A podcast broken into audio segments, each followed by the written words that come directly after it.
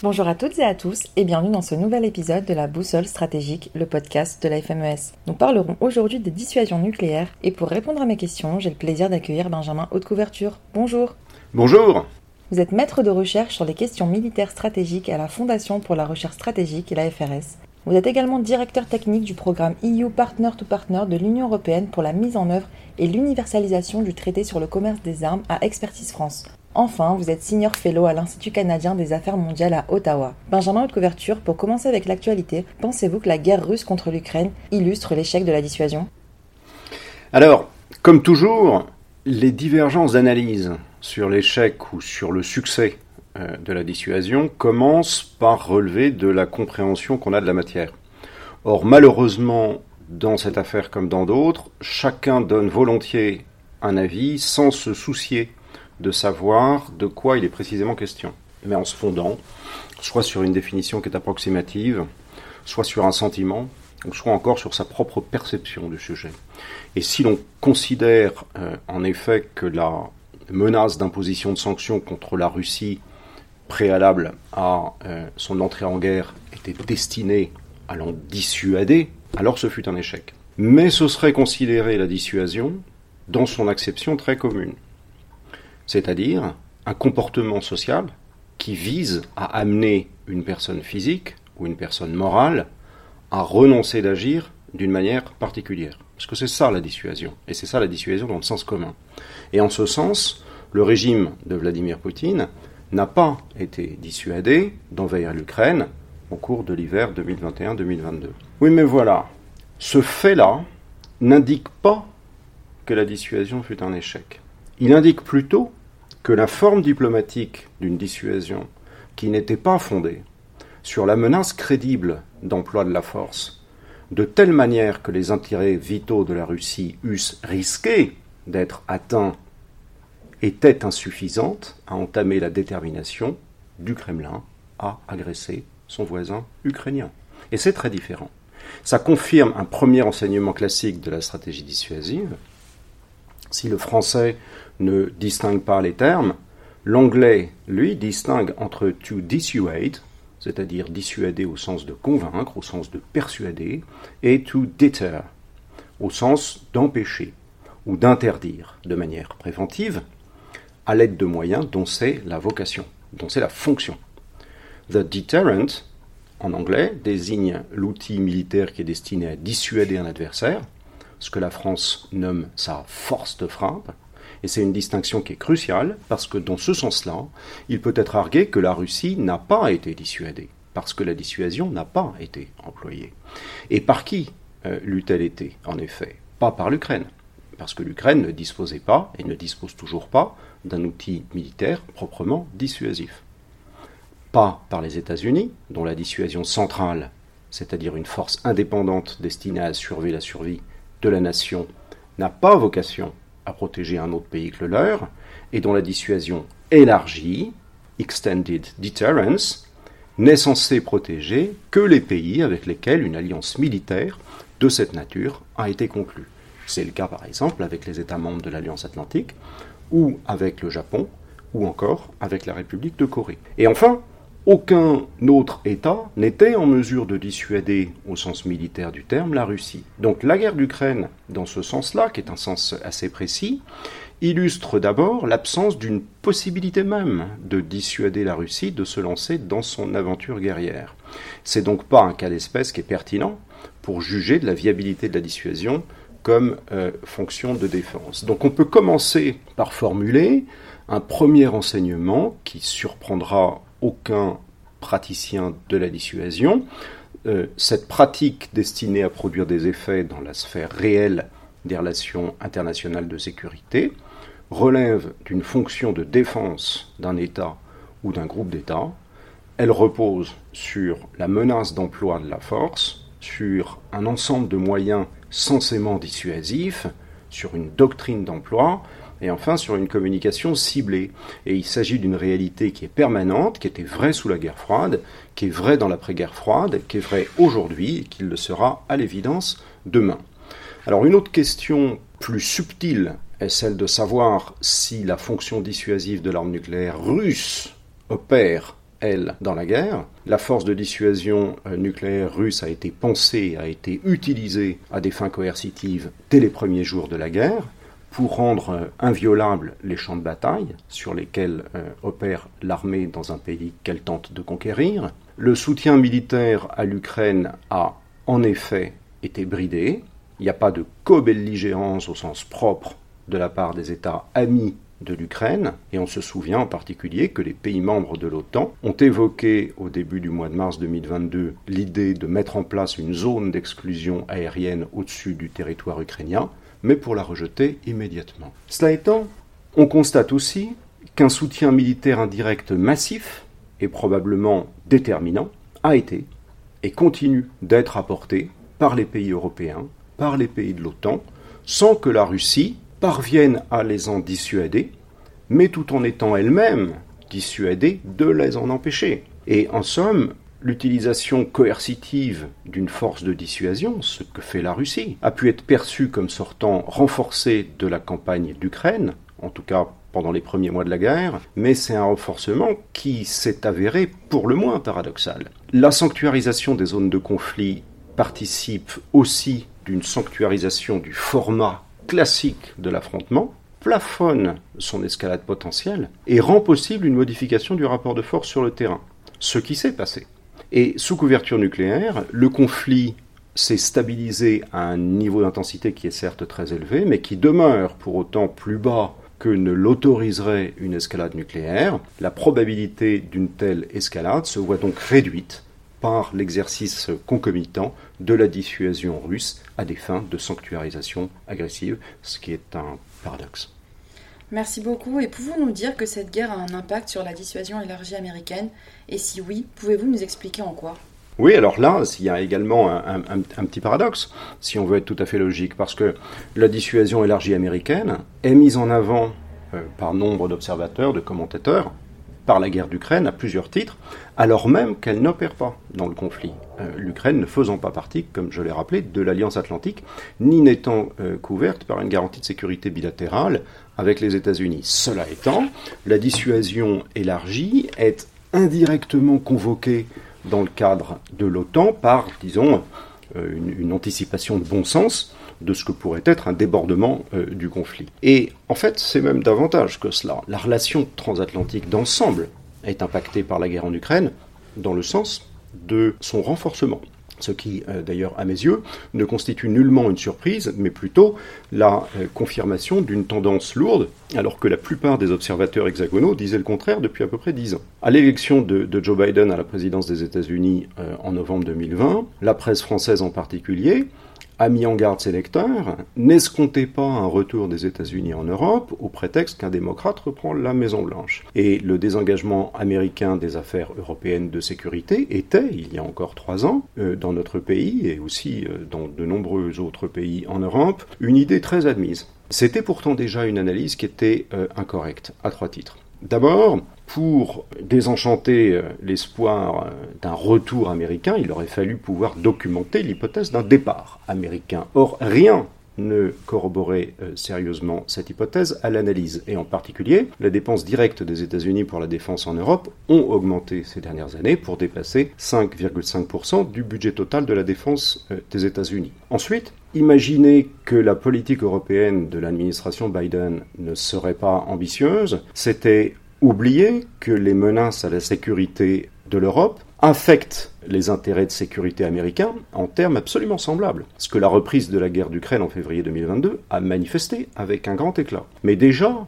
la détérioration des relations entre l'OTAN et la Russie était très documentée avant euh, février 2022. Érosion de l'architecture de sécurité conventionnelle en Europe depuis la décennie 2000, crise géorgienne de 2008, crise ukrainienne euh, depuis 2013, violation répétée du traité sur les forces nucléaires à portée intermédiaire, traité FNI, par la Russie, puis abandon de ce traité par les États-Unis en 2019, soutien de la Russie au régime de Bachar el-Assad, etc., etc les dirigeants euh, des pays de l'OTAN avaient considéré, d'ailleurs, à l'issue de la réunion dite de Londres en décembre 2019, je cite, que les actions agressives de la Russie constituent une menace pour la sécurité euro-atlantique. Et du reste, des signes tangibles permettait déjà d'affirmer que l'OTAN se renforçait au plan militaire, décision commune pour améliorer l'état de préparation des forces, présence accrue en Pologne, présence accrue dans les pays baltes, exercice à grande échelle, initiative de 2018 visant à être en mesure de déployer 30 bataillons terrestres, 30 euh, navires de combat et 30 escadrons de combat en 30 jours. Autre innovation euh, de nature à renforcer la crédibilité de l'Alliance, certaines cyberattaques peuvent être qualifiées d'attaques armées depuis 2014 et donc déclencher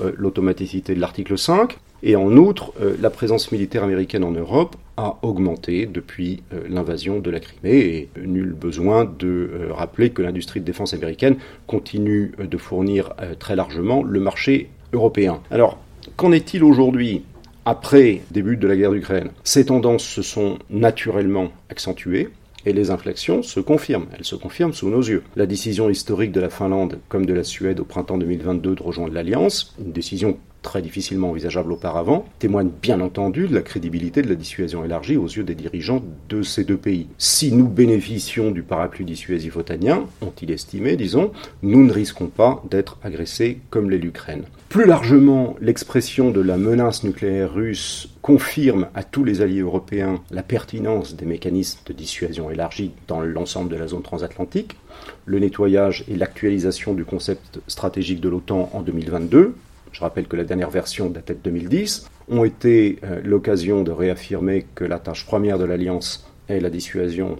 et la défense, stationnement d'armes américaines sur le territoire de plusieurs États de l'Alliance, Pays-Bas, Allemagne, Belgique, Italie, Turquie, possibilité pour certains alliés d'emporter ces armes, procédure euh, permettant aux alliés de participer à un raid nucléaire, mise à disposition des forces de l'OTAN la nouvelle bombe guidée B-61-12 notamment, bien sûr, qui sera emportée par le chasseur bombardier F-35. Et rappelons enfin que le sommet de Madrid des 29 et 30 juin 2022 a entériné le fait que la Russie n'est plus un partenaire stratégique de l'Alliance, c'était encore la formulation du concept stratégique de 2010, mais redevient, je cite, la menace la plus importante et la plus directe pour la sécurité euh, des Alliés. Et au titre de son nouveau modèle de défense, l'OTAN doit désormais pouvoir constituer une force de 100 000 soldats en 10 jours et 300 000 soldats en 6 mois. Donc tous ces signes donnent le sens d'un renforcement de l'Alliance atlantique, c'est-à-dire au premier chef sa fonction dissuasive, comme d'ailleurs le rappelait euh, un peu à la cantonade notre précédent ministre des Affaires étrangères, Jean-Yves Le Drian, dans les tout premiers jours de la guerre d'Ukraine. Et c'est une bonne chose, alors que euh, M. Trump, d'une part, euh, est toujours dans la course, et d'autre part, que le Trumpisme est vivace et probablement installé aux États-Unis. Notons d'ailleurs tout de même sur ce point que le Congrès américain est majoritairement favorable au renforcement de l'Alliance atlantique face au nationalisme et face aux tentatives impérialistes russes, et que cette majorité donne aujourd'hui des signes de renforcement, ce qui est évidemment un bon signe. Je vous remercie. Pour conclure, pensez-vous, Benjamin, haute couverture, que la dissuasion nucléaire doit s'adapter à l'entrée dans un nouvel âge nucléaire? Alors, c'est une question à la mode, celle-là. L'idée euh, d'un nouvel âge nucléaire, en ce qui me concerne, m'a toujours rendu perplexe. C'est une vieille histoire d'abord, parce que les premiers essais pour tâcher de convaincre que le fait nucléaire militaire était en train de basculer dans un deuxième âge euh, date de la fin des années 1960, donc c'est pas une nouvelle histoire. Et depuis lors, euh, schématiquement, l'arme nucléaire serait au moins entrée dans un deuxième âge à la fin de la guerre froide que caractériserait qu'aurait caractérisé un risque accru de prolifération débridée et puis un troisième âge nucléaire avec le début de la guerre d'Ukraine à l'hiver 2014 euh, que caractériserait la désinhibition de puissances émergentes, la piraterie stratégique systématique, le chantage, la coercition euh, nucléaire. Cet argument me paraît relever de la propension des historiens à découper des périodes de temps cohérentes, qui est d'ailleurs utile et tout à fait compréhensible, mais au plan politique et stratégique, c'est un argument qui est beaucoup plus faible. Le fait nucléaire stratégique étant beaucoup plus constant, beaucoup plus orthodoxe depuis 1945 que l'on aimerait euh, le penser. C'est d'ailleurs la raison pour laquelle la plupart des prévisions catastrophistes sur ce sujet qui ont été émises depuis 70 ans se sont révélées erronées. Mais pour autant, les modifications à l'œuvre dans l'environnement stratégique depuis 30 ans rendent bien sûr utile de renouveler la réflexion sur la dissuasion, la fonction dissuasive d'un appareil de défense, n'a rien d'inédit. La conceptualisation de la dissuasion au cours de la guerre froide n'avait non plus rien de figé à l'époque. Et si le principe dissuasif est permanent, je l'ai dit, c'est un comportement social, la dissuasion, en revanche, c'est une stratégie militaire. Une stratégie militaire qui évolue. Et donc, se poser la question de savoir ce que dissuaser veut dire au début de la décennie euh, actuelle, 2020, ça a bien entendu du sens. Le discours sur l'adaptation des règles de la dissuasion dans euh, les pays dotés de l'arme nucléaire, cela étant, ne date pas de février 2022, ne date pas de la tentative d'invasion russe. Aux États-Unis, il n'est évidemment pas anodin qu'au sein de la nouvelle stratégie nationale de défense, la National Defense Strategy, la euh, Nuclear Posture Review, euh, revue de posture nucléaire de l'administration Biden, qui a été produite l'année dernière, en 2022, se soit concentrée sur la notion de dissuasion intégrée. Pour autant, le sens très général de cette notion de dissuasion intégrée se fonde quand même sur celui de dissuasion multidomaine. Or, la dissuasion multidomaine est apparue outre-Atlantique environ vers la fin de l'administration de George W. Bush, au mi-temps des années 2000 à peu près, face à la perception de menaces qui euh, pesait déjà sur les systèmes militaires américains depuis l'espace et depuis le cyberespace. Et le Pentagone reconnaît depuis cinq environnements opérationnels ou des domaines qui sont la Terre, la mer, l'air, l'espace et le cyberespace. La perception, par ailleurs, disons, une, hybridation accrue du phénomène guerrier, avec des menaces asymétriques, des zones grises, l'utilisation d'outils non militaires, le cas échéant, par des acteurs eux-mêmes non militaires, voire des acteurs eux-mêmes non étatiques, a nourri cette approche multidomaine que vient aujourd'hui confirmer, en tout cas à certains égards, disons, la guerre euh, en Ukraine. Mais c'est une réflexion qui n'est pas tout à fait mûre, et en particulier en termes de, de commande et de contrôle la, dissuasion multidomaine, c'est encore l'objet de réflexion et, d'arbitrage euh, aux États-Unis. Et s'agissant de notre réflexion à nous, la réflexion hexagonale, notre réflexion, est, le débat est encore moins mûr. Mais c'est aussi d'ailleurs parce que le format de notre dissuasion le permet moins. Euh, l'idée d'une dissuasion multidomaine a gagné le débat stratégique français il y a une petite dizaine d'années, autour des années 2015, sans générer depuis lors de réelle euh, formalisation euh, doctrinale.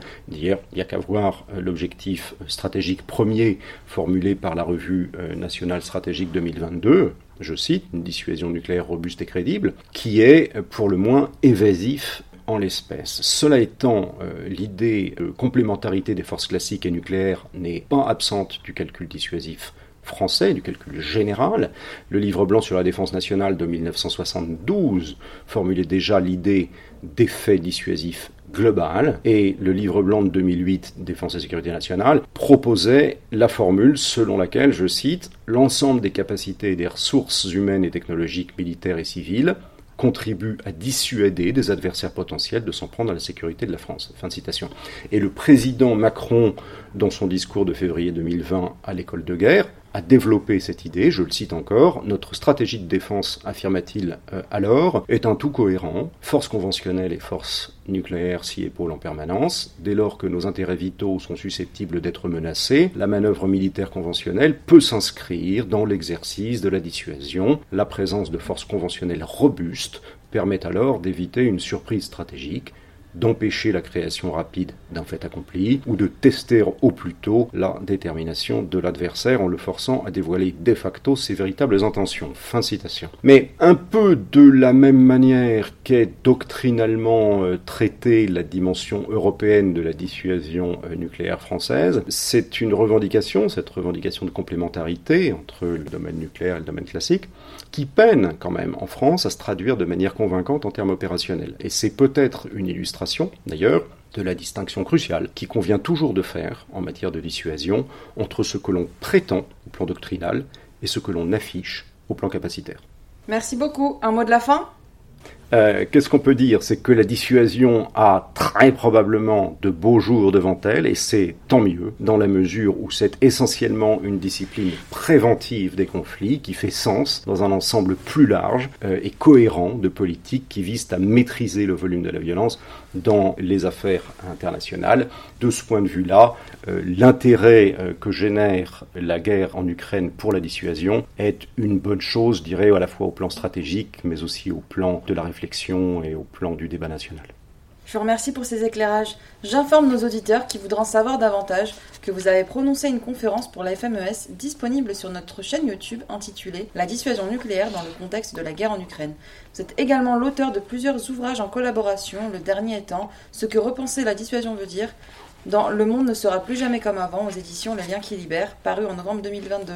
C'était la boussole stratégique sur la dissuasion nucléaire avec Benjamin Haute Couverture, un podcast que vous pourrez retrouver sur notre site internet fmes-france.org, sur toutes les plateformes de podcast et sur nos réseaux sociaux Facebook, LinkedIn, Twitter et Instagram sous l'intitulé Institut FMES.